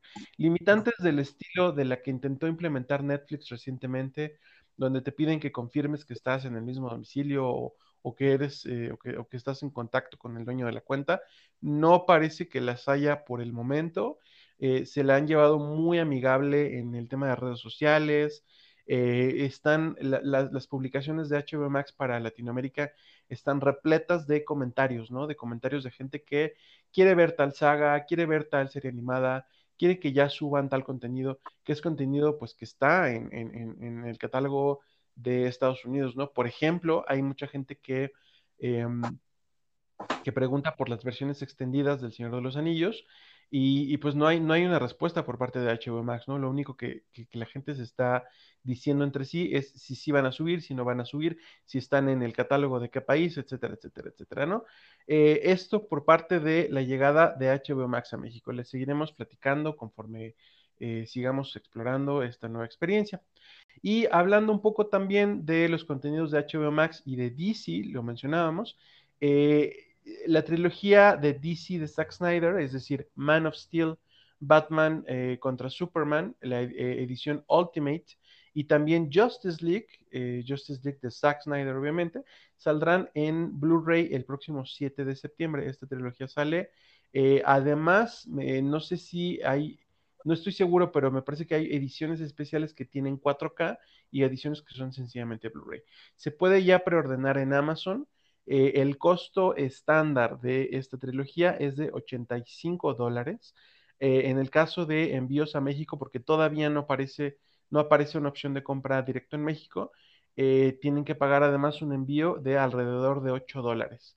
Entonces, eh, si ustedes son coleccionistas, si les gusta tener este tipo de parafernalia, si se interesan mucho en la trilogía de Zack Snyder, consideren también que pues, es el fenómeno no solamente por em, eh, Justice League, sino por todo lo que ha implicado su salida de DC, su distanciamiento de DC Comics y sus planes o sus ambiciones de entrar en otras producciones. Por ejemplo, Deadpool dijo recientemente que le gustaría hacer una. Eh, pues quizá les interese tener esta nueva trilogía de Zack Snyder. Pues sí, la verdad es que sí es una buena oferta, o sea, mm, incluso tienen un plan, bueno, una oferta que dice justo que está en 45 pesos al mes, ¿no? O sea, por, dice que es por siempre si mantienes tu, o sea, si no, si no la cancelas, pues. Este. Qué, buena, qué buena promoción. Del 50% es de 49 pesos por toda la vida, si, si lo guardas para toda la vida, eh, si e, tienes el plan móvil. Si compras el estándar, son los 74 que dijiste tú. Entonces, sí, o sea, pues depende, ¿no? Bueno, y ahorita ya se anunciaron todas estas nuevas temporadas de filmaciones, ya empezaron a grabar diferentes películas, entre ellas Knives Out ya empezó a rodar, Ryan Johnson agradeció a Grecia por permitirles rodar en sus costas, John Wick también ya empezó a grabar, la, la tercera parte de Guardianes de la Galaxia ya va a empezar a filmarse este año, Aquaman 2 ya empezó también sus grabaciones y el título oficial va a ser Aquaman and the Lost Kingdom. Eh, de acuerdo con Deadline, la cinta The Enforcer va a comenzarse a rodar en la región de eh, Tesalónica, en Grecia, y este, justamente los papeles principales son de Antonio Banderas y Kate Bosworth, eh, a quien a lo mejor se pueden acordar como Lois Lane en Superman Returns, es una de estas actrices que la verdad a mí, por mí, ni, me acuerdo, pero, o sea, la ubico por eso. Finalmente, la serie de The Last of Us para HBO inició el rodaje ya con Pedro Pascal, Gabriel Luna y Nico Parker, que este, Nico Parker es la, la nueva adición al cast que va a ser la hija de Joel. Entonces, pues ya, e incluso ya postaron una foto, lo cual a mí me recuerda eh, para todos aquellos que hayan jugado The Last of Us, que yo creo que están grabando la, secuencia de apertura y la secuencia más devastadora que puede haber en el mundo de los videojuegos. Sí, no consideran The Last of Us Part 2, pero es la más devastadora en todos los, los videojuegos que haya yo jugado en mi vida. Es la que, la que más me ha hecho sentir triste, me ha hecho llorar por el sentido que tiene y la emotividad. Pero yo creo que esa es la escena que están grabando, porque justamente ya vemos a Joel, a Ellie, que diga a Joel, a la hija de, Joel y a Tommy. Entonces yo creo que es esta escena. Em, bueno, sí. Sí, eh, bueno, digo, si nunca has jugado The Last of Us, es, eh, sí, la neta, juégalo, te, va a destruir en ese sentido. me gusta estar me gusta estar completo, pero está bien, lo voy a considerar. Oigan, y eh, si recuerdan, la semana pasada hablamos del tráiler de Shang-Chi, fue un poco la sensación. Eh, la semana pasada, eh, Kevin Feige confirmó que el personaje que todos vimos sí es en efecto Abomination, el mismito que salió en la película The Incredible Hulk con Edward Norton. Eh, y el personaje al que no vimos, al que parece como que poca gente vio, es Wong, el, hechicero que es compañero del Doctor Strange. Eh, eh, parece que Abomination está en una jaula peleando con alguien en algo que parece como un torneo, pues justamente es Wong. esto está confirmado por Kevin Feige. Además, Kevin Feige le dio una entrevista a Rotten Tomatoes y eh, confirmó que los 10 anillos a los que hace referencia el título de la película, o el, el, villano, perdón, de la película, sí son directamente alusivos a la organización criminal que raptó a Tony Stark en la primera película de Iron Man, es decir, están como cerrando este ciclo. Mencionó también que el mandarín que sale en Iron Man 3, afortunadamente, no era el verdadero. Si recuerdan, fue como uno de los grandes fiascos que, eh, que, protagonizó esta cinta. Iron Man 3 yo conozco muy poca gente a la que le haya gustado y sobre todo por el tema del mandarín. Eh, habló eh, Kevin Feige de esto, dijo, por ejemplo, que siempre les ha parecido que el mandarín es un gran personaje, que no encontraban una forma de hacerlo funcionar con Iron Man, porque las películas de Iron Man pues eran sobre el superhéroe, sobre el personaje de Tony Stark. Eh, entonces, meter a un personaje de la talla del mandarín, honestamente a mí me suena a pretextos, pero eh, dice esto, ¿no? Que meter a un personaje de esta talla, pues era como intrusivo para la narrativa, para la forma en la que querían contar esa historia, pero que afortunadamente esta fase del universo cinematográfico de Marvel les permite voltear la cabeza hacia el pasado y empezar a revisitar cosas de las que hicieron antes. Y un ejemplo de esto, pues es justo la reintroducción de Abomination, al que también veremos, ya lo, ya lo habíamos comentado, en la serie She-Hulk. Eh, a mí se me hace interesante justo porque Kevin Feige también dio varias noticias esta semana. Eh, se me hace interesante saber por qué Wong está ahí peleándose y por qué está en este, como en estos torneos de jaula peleándose con Abomination, pero pues a lo mejor es alguna de las respuestas que tendremos en Shang-Chi. Entonces se me hace, se me hace interesante y qué bueno que justo ya aclararon la pregunta que hacías en el capítulo pasado, ¿no? Respecto a lo de Iron Man. De acuerdo con la información de Illuminati, el guionista y director uruguayo Fede Álvarez, de No Respires y Posesión Infernal, está en charlas para dirigir una nueva adaptación al cine de El Zorro para Sony Pictures. Esta podría estar basada en el libro de La Maldición de Capistrano, conocido también como La Marca del Zorro, y sería un reboot para la saga. Eh, ahí yo, yo les diría, es como de estos héroes que la verdad no sé qué tanto fandom tenga. Yo no soy parte del fandom del zorro. Es como, ah, ok, este, me acuerdo de la película de Antonio Banderas. Ah, chiquita. Y es todo. O sea, es lo más que puedo decir acerca de esta película. Eh, yo las llegué a ver por ahí en, la televisión. La verdad es que mm, como que me he llegado a aburrir mucho con estas películas, pero igual está bueno. Y hablando de Fede Álvarez, porque justamente lo que eh, ahorita que, mencioné, No Respires, ya sacaron una secuela de No Respires, basada en, pues le voy a llamar el villano, que ahora pues va a ser como el protagonista este, en la primera película sale esta actriz de Suburgatory que se llamaba, o que se llama más bien, que se llama Jane Levy, y ella, pues sí, era la protagonista. Entonces, les recomiendo que vean No Respires. Es una buena película de. No es de terror, pero por lo menos sí es como de. Es que tampoco es de suspenso, no es como que no, no te digan. Es sí como de estos es que, bueno, eh, eh, aquí perdónenme que me esté yo cuatrapeando porque justamente no sé cómo definirla. Eh, voy a llamarla de terror. No es un slasher porque al final no es como que vayan matando gente nomás porque sí. Tiene una buena trama y tiene un sentido interesante. Tiene unas cosas medio fuertes, muy fuertes. Este, pero bueno, ahora uno de estos personajes este, ya va a aparecer en la secuela. Igual es una historia que se me hace, se me hace buena. Entonces, este, si a ustedes les gustó No Respires, ya va a llegar pronto la secuela de la mano del director Fede Álvarez. Oye, y hablando de Fede Álvarez, hablábamos un poquito de Wong y del universo cinematográfico. Él iba a ser eh, el director de Doctor Strange 2 pero em, se salió del proyecto porque le faltaba libertad creativa. No estaba como muy de acuerdo en que ya estuviera como predestinado el rumbo del Doctor Strange. La verdad que bueno, porque ya hemos visto qué pasa cuando los directores eh, hacen lo que quieren y esta es una película, me parece que eh, o que me parece hasta este momento que va a ser un eje de esta fase del universo de Marvel. Mira, no es malo al final que tengan esta creatividad, este, pero lo que sí coincido es que muchas veces si ya se estableció un, un, un camino, este, pues que ellos vayan en contra de todo y que después se quejen porque no los dejaron hacer, ¿no? O sea, eso sí, eso sí coincido. Y pues lástima, ¿no? Pero digo, yo a Fede Álvarez, pues me gusta mucho No Respires, pero no ubico más de sus películas, o sea, la verdad es que no.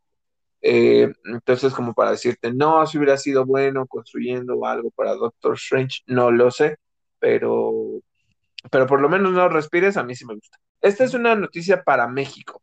Justo eh, recordemos todo lo que ha pasado con la pandemia y el cierre de cines, y entre ellos muchas de las salas que se cerraron de Cinépolis a lo largo de la República Mexicana.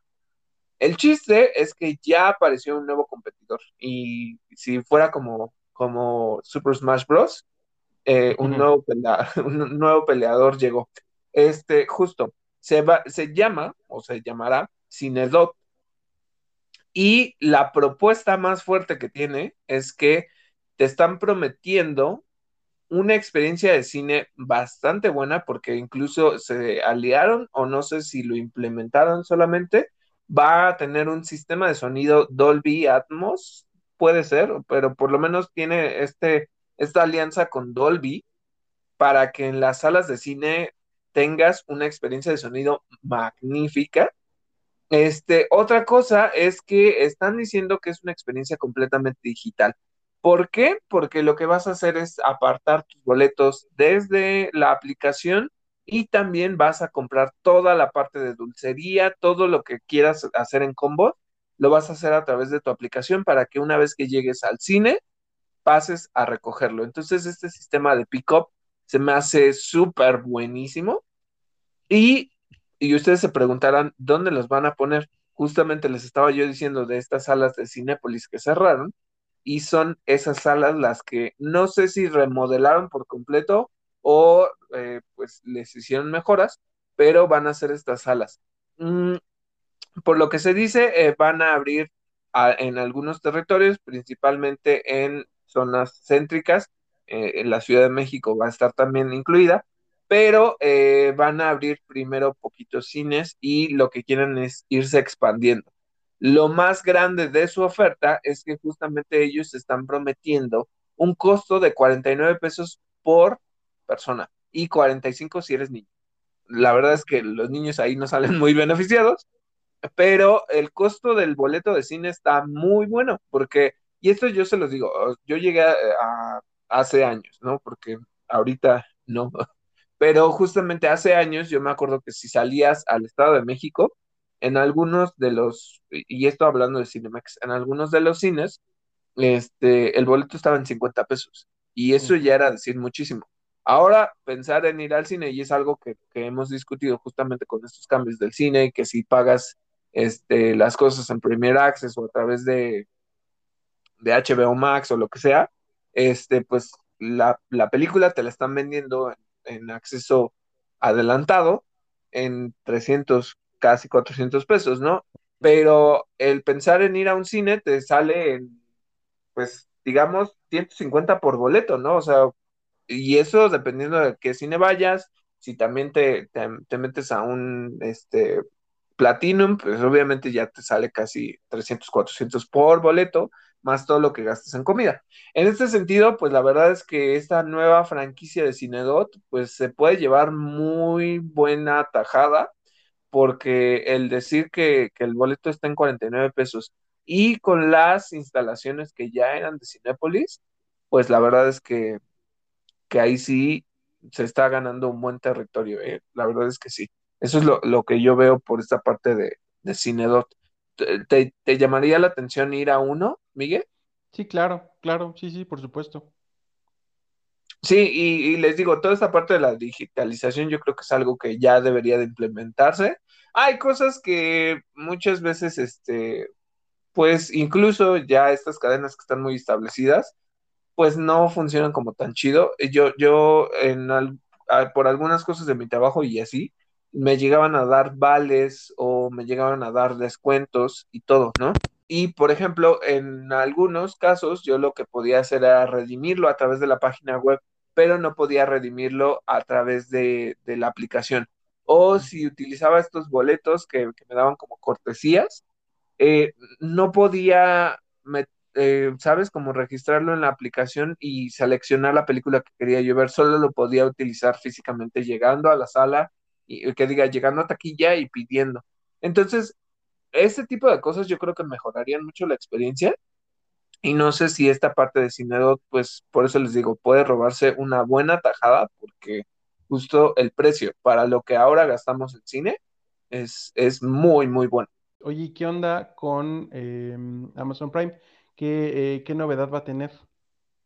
Bueno, pues Amazon Prime transmitirá fuera de Japón la última parte del remake de Evangelion junto con el resto de las películas. Eh, entonces, la verdad es que sí le están invirtiendo para que llegue, no, sabemos cuándo llegue a Latinoamérica, pero este, pues es otra de estas eh, series de anime que, que pegan muchísimo. Justo Miguel me ha dicho que la vea, no la he visto todavía, eh, lo cual se me hace interesante porque justo Netflix la acababa de, sumar a su catálogo. Entonces no sé si la vayan a quitar de Netflix. E, eso es algo que, pudiera cambiar. Yo pensé, yo honestamente pensé que iba a llegar a Netflix y después pensé, bueno, a lo mejor Funimation o a lo mejor este Crunchyroll, pero no, es una sorpresa que sea Amazon, Amazon Prime Video. Exacto. Y bueno, hablando ahorita de Amazon Prime Video, eh, les voy a decir algo. Em, yo ya vi la película de The Tomorrow War. Lo único que les voy a decir es, es, que se las recomiendo y también este, pues sale Chris Pratt. Se los recomiendo, pero vamos a dejar la reseña de esta película para la próxima semana. Yo les digo que ahorita ya está disponible. La neta, eh, véanla. Está, está buena, eh, tiene una temática interesante. Entonces, véanla. Es lo, es lo único que voy a decir por el momento. Ok. Oigan, y pasando ya a eh, series, que es nuestra última sección del día, eh, fíjense que la actriz Laurie Holden, ella apareció en The Walking Dead, se unió recientemente a la temporada 3 de la serie The Boys, justamente de Amazon Prime Video. Eh, de acuerdo con el medio Variety, Holden va a interpretar a un personaje llamado Crimson Countess, que es miembro del super equipo Payback. Eh, eh, el, tanto el super, equipo, como el personaje aparecen en los cómics en los, que están en los que está basada esta serie. Además de Holden, la temporada cuenta en su elenco con Jensen Ackles como el personaje Soldier Boy, Sean Patrick Flannery como Gunpowder, Miles Gaston Villanueva como Supersonic y Nick Weschler como Blue Hawk. Y esta es otra de esas series que les recomiendo que vean porque a mí me encantó mucho cómo cerró, o sea, iba lenta, pero me encantó cómo cerró el final de la segunda temporada. La primera es eh, una maravilla el cómo te cuenta la historia y es muy brutal. Entonces, eh, pues yo, yo, yo también ya estoy esperando mucho la, la, tercera temporada de The Voice. Si ustedes siguen a los actores, pues ya están, o sea, obviamente ya llevan tiempo grabando y, yo ya estoy que me muero por verla. Pero bueno, otra cosa que va a llegar es justamente una adaptación de la serie de La Fundación, que es una serie famosa de libros de Isaac Asimov. Y se va a estrenar a través de Apple TV Plus el próximo 24 de septiembre. Apple ya presentó justamente un teaser y pues la verdad está muy padre. La serie es creada por David S. Goyer, que hizo Man of Steel y Batman Begins. Y va a contar con Jared Harris, que es justamente eh, James Moriarty. Y también, este, si ustedes vieron Chernobyl, es uno de los principales que, aparece ahí. Es el hijo de uno de los actores, del primer actor que aparece en la película de Harry Potter como Dumbledore, es su papá. Entonces, es, sí, justamente. Eh, también va a contar con Lipis, que, que, si ustedes ubican de Pushing Daisies, yo, yo siempre lo ubiqué de Pushing Daisies. Pushing Daisies se me hace de estas series entre sci-fi fantasiosas que, que lástima que nunca le dieron final. Le dieron cuello a la primera temporada y terminaba muy buena. Era como una serie de romance con otros misterios. Y él también fue Ronan el acusador, como justamente, más bien, en Guardianes de la Galaxia. Lulio Bell, que sale en Voyagers como Sandy, y Leah Harvey, que tiene el papel de Hannah en Fighting with My Family. Eh, Miguel, ¿a ti te gusta esta, esta serie de libros de, basada en, las obras de Asimov? Yo solo, ojo, yo solo he leído Yo Robot. El libro, la neta, no tiene nada que ver con la película, en ese sentido.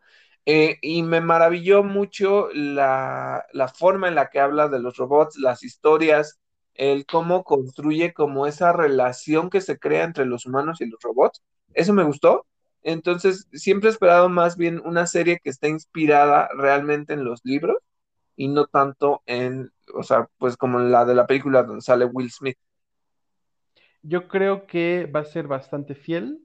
Eh, quién sabe, digo, siempre, siempre tienen que tomarse o siempre se terminan tomando ciertas licencias, pero hasta el momento, eh, por medio del tráiler y, y de la sinopsis, sí parece como que se vayan a centrar en esta historia en la que existe un imperio transgaláctico, eh, pues que está colapsando por un desarrollo, pues algo así como un desarrollo normal del tipo de gobierno que ejercen, del tipo de presión que ejercen sobre la gente, un, un tema de economía, de desastres naturales, eh, y un grupo que se hace llamar la Fundación, pues lo que hace es eh, buscar una alternativa en donde puedan es reestablecer la civilización humana con todos los conocimientos, todos los avances y todo lo que ya había logrado este imperio, pero sin la tiranía. Ya veremos qué tal es la ejecución. Yo tengo muchas ganas de verla, pero no tengo Apple TV Plus. A ver si parece entonces ya, ya, ya, ya lo consigo. Yo, yo aquí les voy a hacer una recomendación sobre Apple TV Plus. Uno, ya viene la nueva temporada de Ted Lasso. Yo es por la única que, que quiero ver, sale justamente en julio. Em, pero por lo demás, eh, eh, me puse a ver La Costa de los Mosquitos. Les digo que el, el tráiler me emocionó mucho y después como que la, serie iba como muy lenta. Este, empecé a ver Lizzie Stories, está buena, eh, nada más que pues sí le tienen que agarrar porque también empieza como un poco, o sea, como que mete el misterio, pero también, uy, es un poco introspectiva, entonces de repente te puedes perder.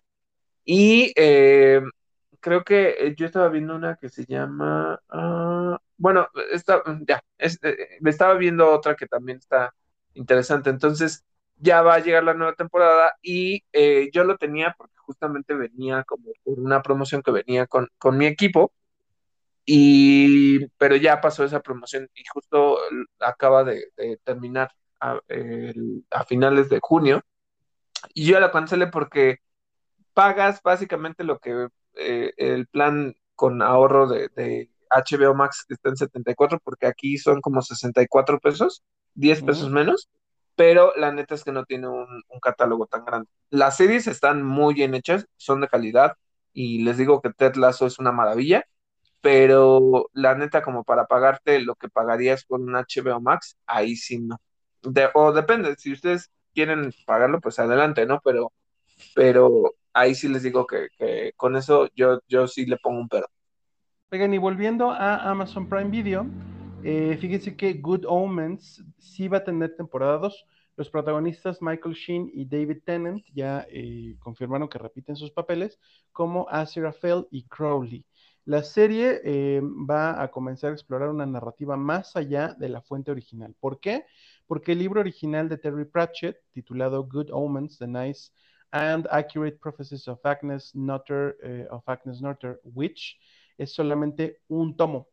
Eh, ya exploraron todo lo que cuenta la, fuente original, entonces tienen que empezar a escribir como mm, pues una secuela, es lo que tienen que hacer. Se va a poner interesante, supongo. Eh, ya, ya, ya veremos qué sale. A mí la primera temporada me encanta, yo estoy enamorado de esta La verdad es que a mí también me gusta mucho cómo, cómo cuentan lo del niño, o sea, todo, o sea, me encanta todo. O sea, la, serie es maravillosa y también se las recomiendo, está en, está en Amazon Prime Video para que la vean y súper, ¿no? Súper que llegue una nueva temporada. Hablando de un actor que es reconocido por diferentes cosas. Uno, por haber aparecido en Game of Thrones como, ay, no me acuerdo, pero era parte de la familia Tully, el, el mm. tío, Edmure. Edmure, era Edmure Tully en, en Game of Thrones. Este, y también por haber sido el príncipe Felipe en The Crown. Por cierto, vean The Crown, yo sé que suena muy a serie de señora, pero está buena. Bueno, si les gusta el chisme de la corona, está bueno. es, lo único que voy a decir. Y la verdad es que todo el valor de producción de la serie, además de que costó un chingo, está muy buena la serie. O sea, está muy bien construida, te pica, o sea, la neta es que sí. Pero bueno, y también es muy conocido por haber aparecido en otra serie que yo llamo la serie de la violación. Y, puede sonar muy feo. Aquellos que sean fans de Outlander van a entender por qué digo esto. Pero justamente él aparece en esta serie y no aparece en un papel muy bonito. Justo por lo que estoy diciendo. Entonces, bueno, él eh, va a hacer o está en pláticas para interpretar a Sinestro en la serie de Green Lantern para HBO Max. Y pues sí, justamente si fuera él el que, el que se sumara, se, también se uniría junto al cast que ya está seleccionado, que es Finn Wittrock como Guy Gardner y Jeremy Irvine como Alan Scott. Entonces, por esa parte, pues ya. Y eh, otra cosa de HBO, que justamente ya les habíamos dicho que ya se empezó a filmar, es que justo se unió Nico Parker, que venía de Dumbo y va a interpretar a la hija de Joel, que es Sara. Y entonces por eso les decía yo que la foto pues ya, ya está. Recordemos que sale Bella Ramsey como Ellie, a Gabriel Luna como Tommy y a Merle Dondrich como Marlene. Entonces, eso es lo que tenemos por parte de series. Ahora sí, vámonos a nuestros acostumbrados análisis de las series que estamos viendo hasta el momento. Ok, bueno, primero, Loki. Salió el episodio de esta semana, estuvo muy movido, estuvo muy interesante, eh, mucho más dinámico que, o, se sintió más dinámico que otros episodios. Eh, me parece que ya están caminando así como a pasos muy acelerados porque como que ya se les viene el final de la serie, ni siquiera de la temporada de la serie. Tienen dos capítulos más para ver cómo concluye esto. Eh, pues empiezo por donde no debería, por el final. Yo creo que a lo que nos estamos o lo que estamos viendo es algo que está causado por un Loki. Honestamente, mi, apuesta está sobre un Loki. Hay un Loki que está, que puede ser incluso otro Tom Hiddleston, una variante con la misma apariencia de Loki que conocemos, que está pues manipulando al TVA. No lo sabemos todavía.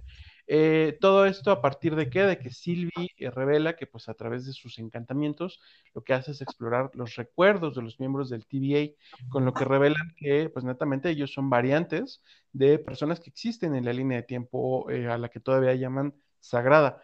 Entonces eso está causando pues conflictos dentro del TVA, es lo que logra o lo que, lo que provoca que Loki y Sylvie, los dos Lokis, se encuentren ya por fin con los eh, Guardianes del Tiempo y pues hay un super twist ahí y hay también una escena post créditos que, eh, que pues promete, promete muchísimo. ¿Qué te pareció a ti, David?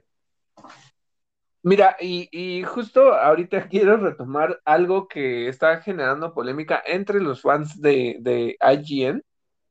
Yo, yo les dije que, que la próxima semana les voy a hablar de la guerra del mañana IGN justo lo acaba de calificar con un 3 y los fans se volcaron porque dijeron, no, es que IGN ya, ya pone calificaciones muy ridículas y al episodio, aquí viene la unión de por qué lo estoy diciendo, al episodio de Loki de esta semana eh, le pusieron un 4, creo, si no me equivoco, o sea, lo, lo calificaron bajísimo.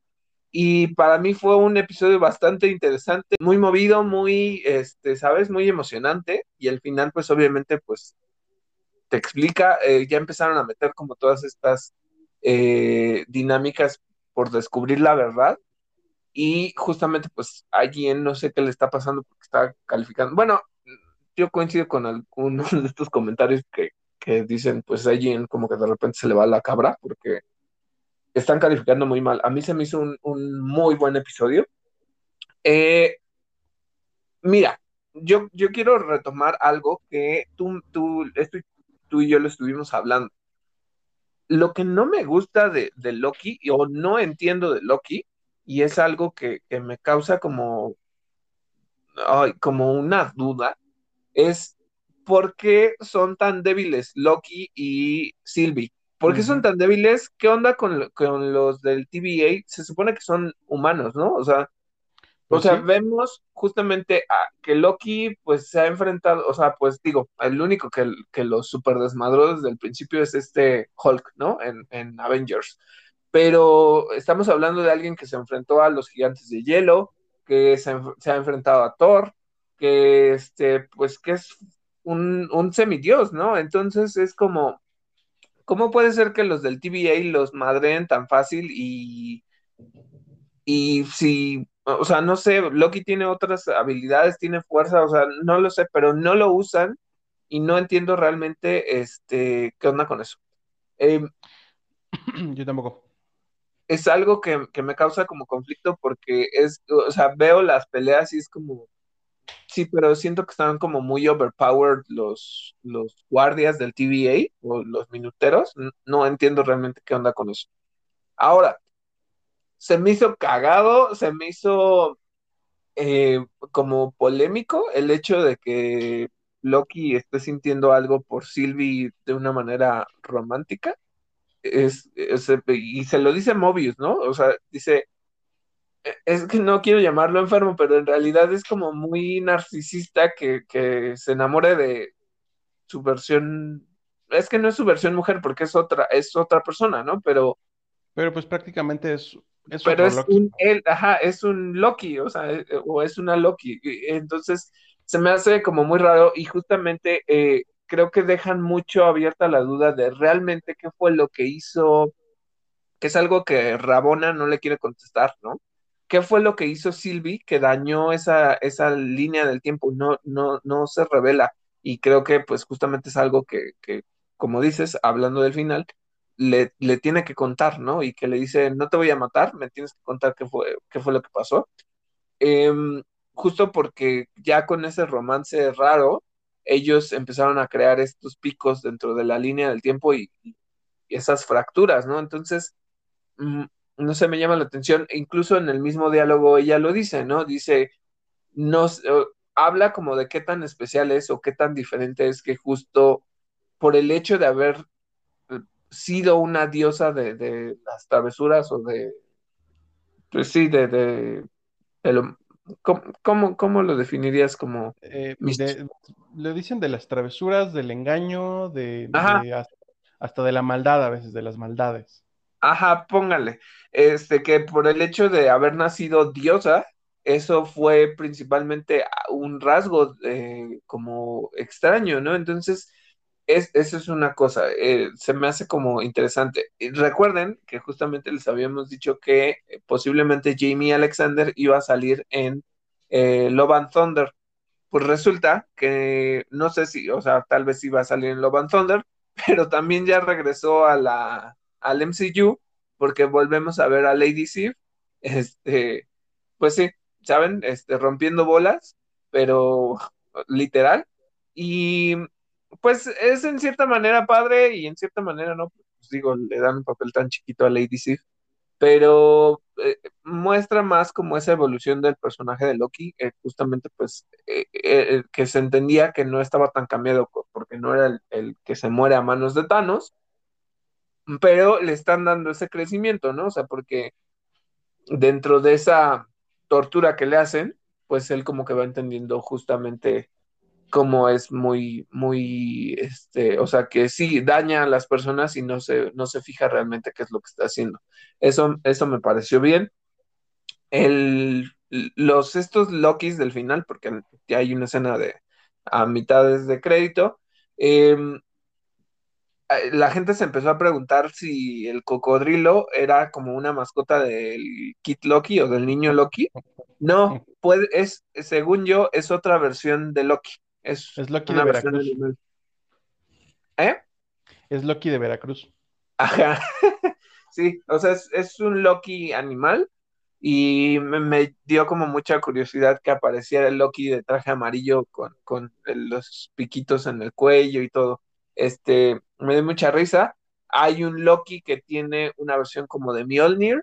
Este, entonces son, son otros Lokis. Yo, yo creo que aquí hay varias cosas. Uno, que a pesar de que dramatizan la muerte de Mobius, Mobius tampoco debe estar muerto. Yo creo que están como en esos limbos a donde los mandaron o a donde mandaron a Loki. Este, pero ya se empieza a revelar todo, ¿no? Ya vimos lo que yo les decía, eran falsos los pinches este, guardianes de la línea del tiempo, este, eran robots. Ajá.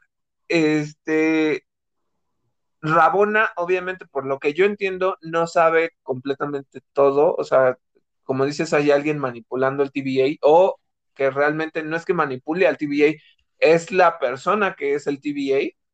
Este, pero Rabona no sabe porque pues todavía les encarga a los guardias mientras está peleando con, con los, bueno, con Sylvie y con Loki, eh, dice que los protejan. Y, y, resulta que eran estos androides, ¿no?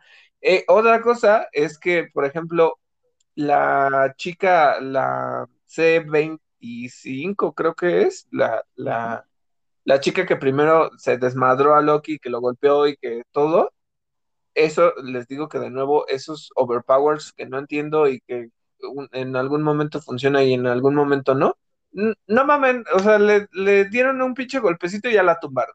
Pero mientras está peleando con Loki sí aguantó y mientras estuvo, o sea, como muy chingona y de repente ya le quitaron todo lo chingón y, y, ahí sí me quedé como, bueno, no entiendo, pero me gustó mucho que justo el hecho de que Sylvie la tocara le mostró esa vida y que, que le genera esa duda, ¿no? Y que dice, me veía yo feliz. O sea, fue un, fue un episodio bastante cargado emocionalmente y que construye mucho a la trama de lo que está pasando. Entonces, eh, como dices, faltan dos capítulos. A ver cómo van cerrando, porque, o sea, uno, ¿quién es realmente el TVA? A lo mejor, como dices, es un Loki. Este, ¿por qué tiene tanto control sobre las cosas del tiempo? ¿Desde hace cuánto tiempo está ahí? Em, ¿Sabes? O sea, o a lo mejor es Kang the Conqueror, no lo sé. No, o sea, pero no, no quiero que, se tome como que, ay, ya, ya, me fui, ya me aluciné. No creo que sea Mephisto. Este, pero bueno, ¿saben? O sea, como que crea como muchas dudas y ya quiero saber, o sea, ya quiero saber qué, qué, pasa en el siguiente capítulo. La verdad es que me dejó bastante emocionado este. Y, y ya, o sea, eso es, eso es lo que, lo que noté. Mm, mm, no sé, estoy emocionado por, por, los dos capítulos que faltan y ya la próxima semana se estrena Black Widow. Sí, que, que no creo que tenga ninguna relación, pero pues ya, ya, ya podremos hablar de ella. No, claro que no, pero sí, o sea, eh, es algo que, bueno, o sea, porque ya va, va a entrar en una nueva etapa de, de, del MCU y también esta semana se hicieron las, las, las premiers en otros países, en algunas estuvo remotamente Scarlett Johansson, en una estuvo David Harbour, entonces eh, ya hubo estas premiers y entonces a mí se me hace este que pues ya es justo el momento de seguir con las historias del MCU. Recuerden que la pueden adquirir a través de, de Premier Access, es la única que va a llegar a, a, través de Premier Access y ya, la verdad estoy emocionado. El miércoles y ya el viernes de la próxima semana ya se estrena Black Widow. Y ahora pasemos a Bad Batch. Aquí creo que de nuevo nos vamos a ir corridos y muy rápido porque no pasó mucho. Pero me gustó algo de lo que pasó.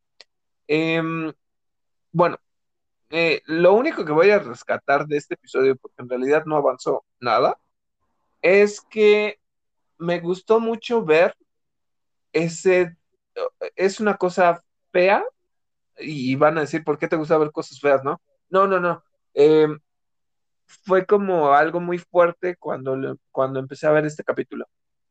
El hecho de cómo el imperio está, domi cómo dominan, o sea, cómo llegan y controlan los territorios, ¿no? Cómo llegan y o aceptas o, o te encarcelo, ¿no? O sea, es, es, muy fuerte, o sea, sé que e, e, es algo que pues ya se ha dicho dentro de la misma saga Star Wars, pero finalmente vemos esas dinámicas, ¿no? Ese, cómo el imperio sí realmente llegaba y, controlaba todas estas eh, estos territorios a la fuerza y es muy en ese sentido como de fascismo entonces eh, yo sé que pues eh, muchas veces las historias de Star Wars repiten esas tramas que han, bueno, no esas tramas, más bien esas temáticas que han ocurrido realmente en la historia de la humanidad.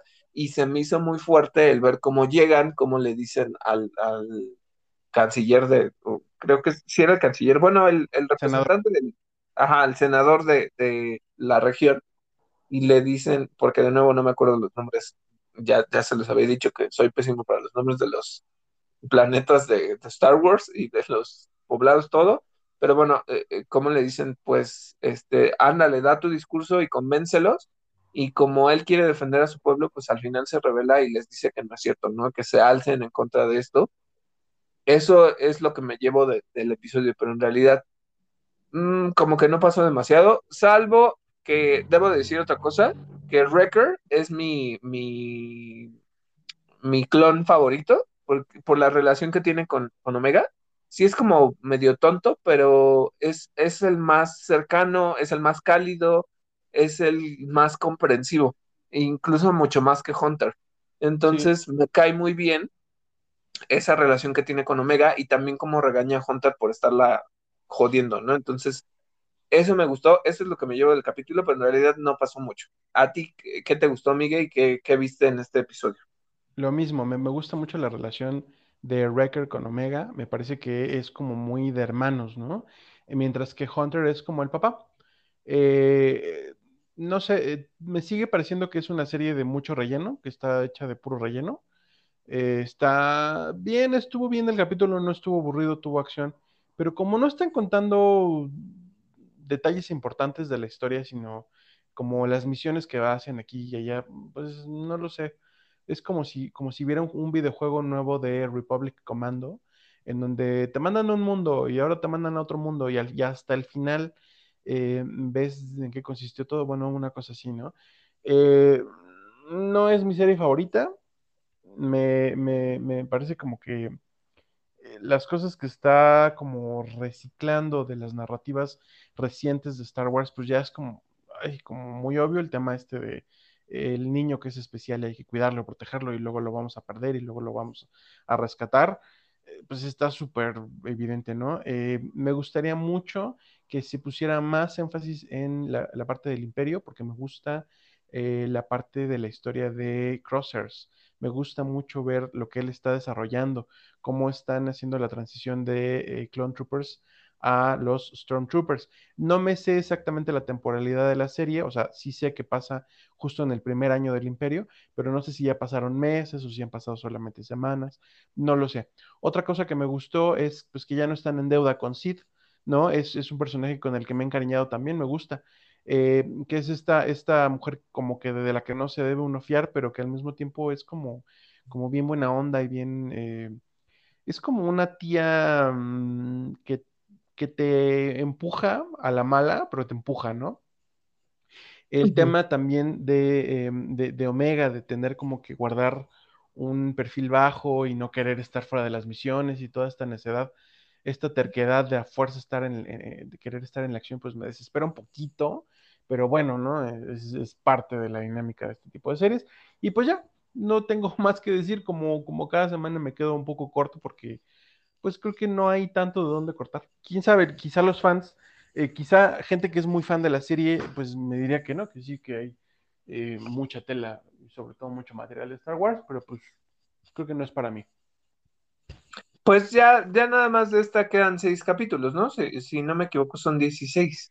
Entonces, pues, pues a ver ya qué hacen con los seis capítulos, porque sí, o sea, y les digo, nos vamos rápido porque en realidad tampoco hay como mucho que contar a través de, de la historia de Bad Batch. Y, y, la seguiremos viendo a ver si se pone interesante en algún punto. Eso fue todo por nuestro episodio de hoy, esperamos que les haya gustado. Recuerden que pueden encontrarnos en redes sociales como Interactor en Facebook y en Twitter como arroba interactor-podser.